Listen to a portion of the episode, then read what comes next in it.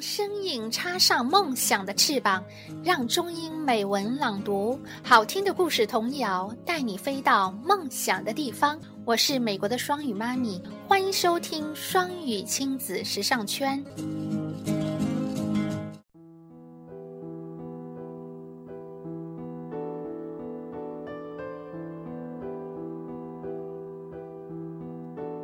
Hello，大家好，Good morning，Good afternoon。And good evening，我是双语妈咪，我在美国向你问好。今天我要给大家朗读的是梁晓声的一篇文章。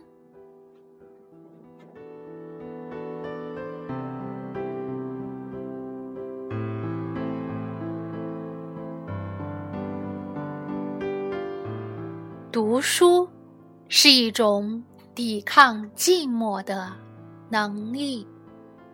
作者：梁晓声。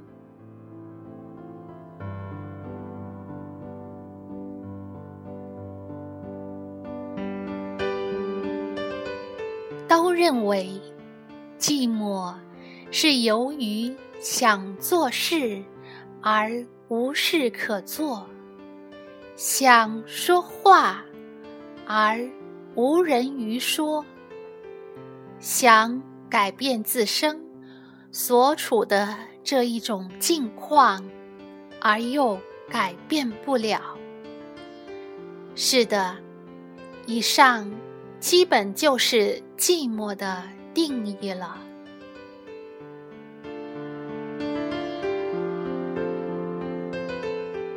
寂寞是对人性的缓慢的。破坏，寂寞，相对于人的心灵，好比锈相对于某些容易生锈的金属。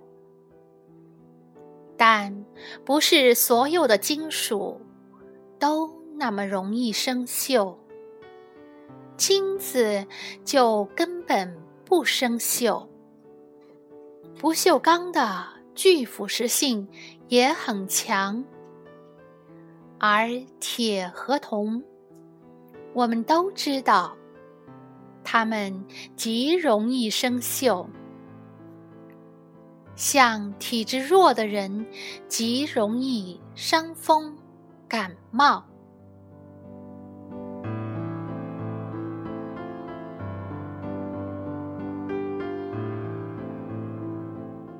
某次和大学生们对话时，被问：“阅读的习惯对人究竟有什么好处？”我回答了几条，最后一条是：可以使人具有特别长期的抵抗寂寞的能力。他们笑，我看出他们皆不以为然。他们的表情告诉了我他们的想法。我们需要具备这一种能力干什么呢？是啊，他们都那么年轻，大学。又是成千上万的青年学子云集的地方。一间寝室住六名同学，寂寞沾不上他们的边啊！但我同时看出，其实他们中某些人内心深处，别提有多寂寞。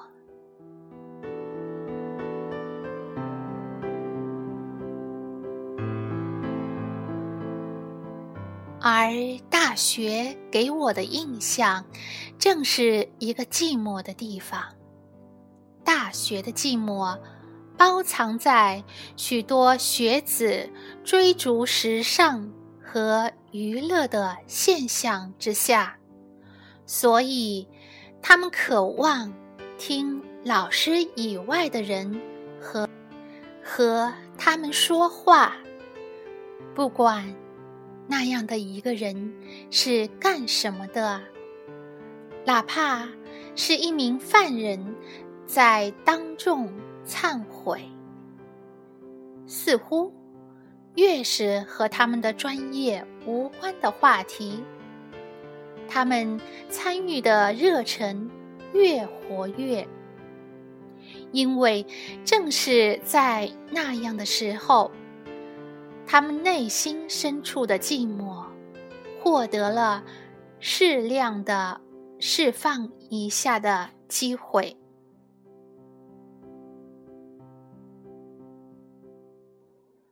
故我以为，寂寞还有更深层的定义，那。就是从早到晚所做的事，并非自己最有兴趣的事。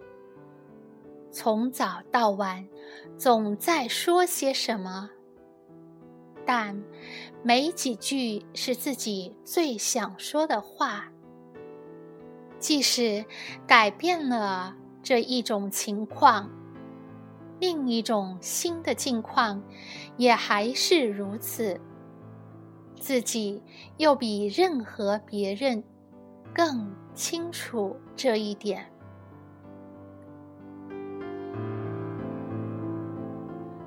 如果这样的一个人，心灵中再连值得回忆一下的往事都没有。头脑中，再连值得梳理一下的思想都没有，那么他或他的人性，很快就会从外表嗅到中间。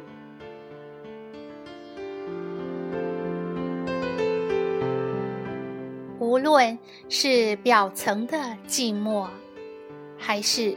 深层的寂寞，要抵抗住他对人心的伤害，那都是需要一种人性的大能力的。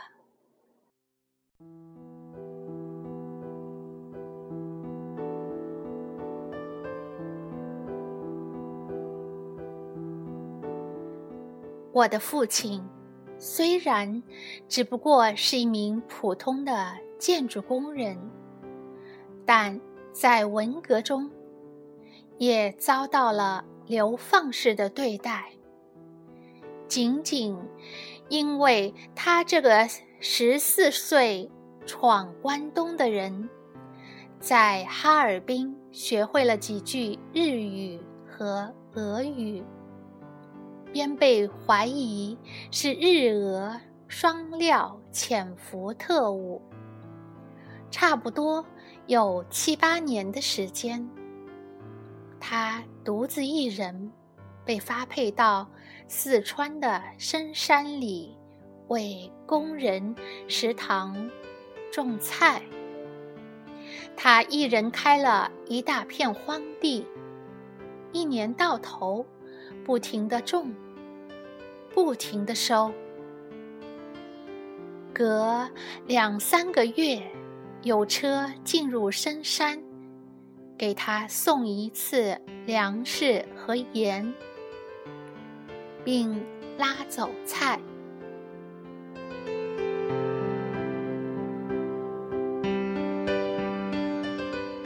他靠什么排遣寂寞呢？近五十岁的男人了，我的父亲，他学起了织毛衣。没有第二个人，没有电，连猫狗也没有，更没有任何可读物。有，对于他也是白有，因为。他几乎是文盲。他劈竹子，自己磨制了几根直针，七八年里，将他带上山的新的、旧的劳保手套一双双拆绕成线团，为我们几个他的儿女织袜子、织线背心。劳动者为了不使自己的心灵变成容易生锈的铁或铜。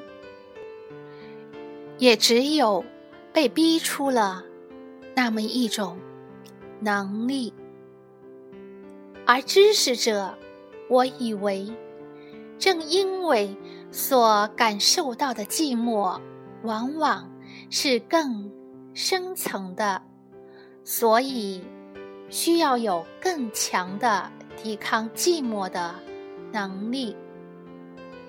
这一种能力。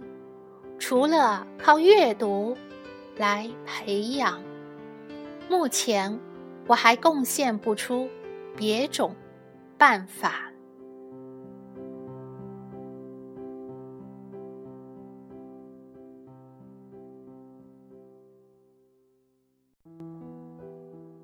胡风先生在所有当年的右派中被囚禁的时间最长。三十余年，他的心经受过双重的寂寞的伤害。胡风先生逝世后，我曾见过他的夫人一面，惴惴地问：“先生靠什么抵抗住了那么漫长的与世隔绝的寂寞？”他说。还能靠什么呢？靠回忆，靠思想。否则，他的精神早崩溃了。他毕竟不是什么特殊材料的人啊。但我心中暗想，胡风先生其实太够得上是特殊。材料的人了啊！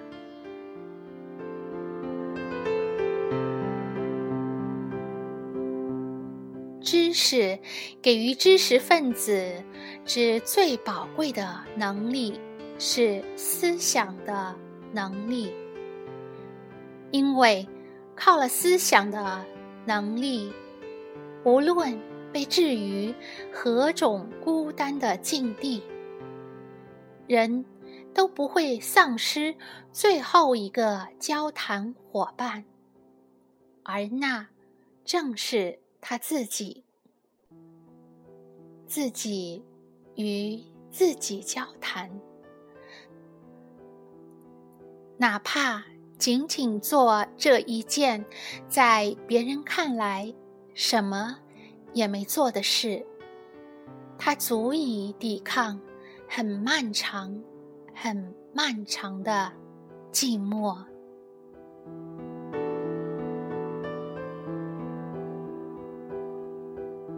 如果居然还侥幸有笔，有足够的纸，孤独和可怕的寂寞，也许还会开出意外的花朵。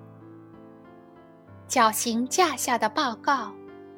可爱的中国，唐吉诃德的某些章节，欧亨利的某些经典短篇，便是在牢房里开出的思想的或文学的花朵。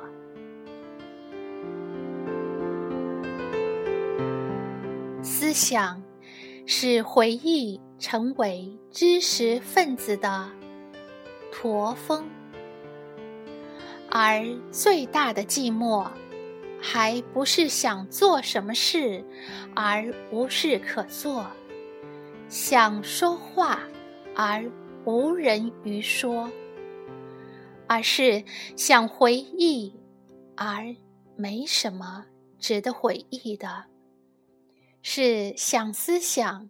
而早已丧失了思想的习惯。这时，人就自己赶走了最后一个陪伴他的人，他一生最忠诚的朋友，他自己。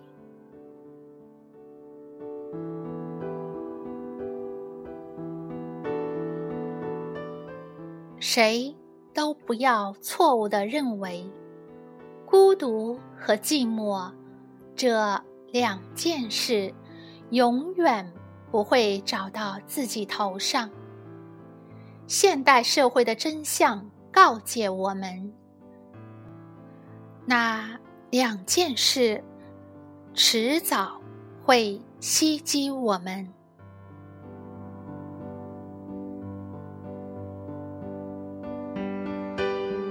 人啊！为了使自己具有抵抗寂寞的能力，读书吧，人啊！一旦具备了这一种能力，某些正常情况下，孤独和寂寞还会由自己调节为享受着的时光呢。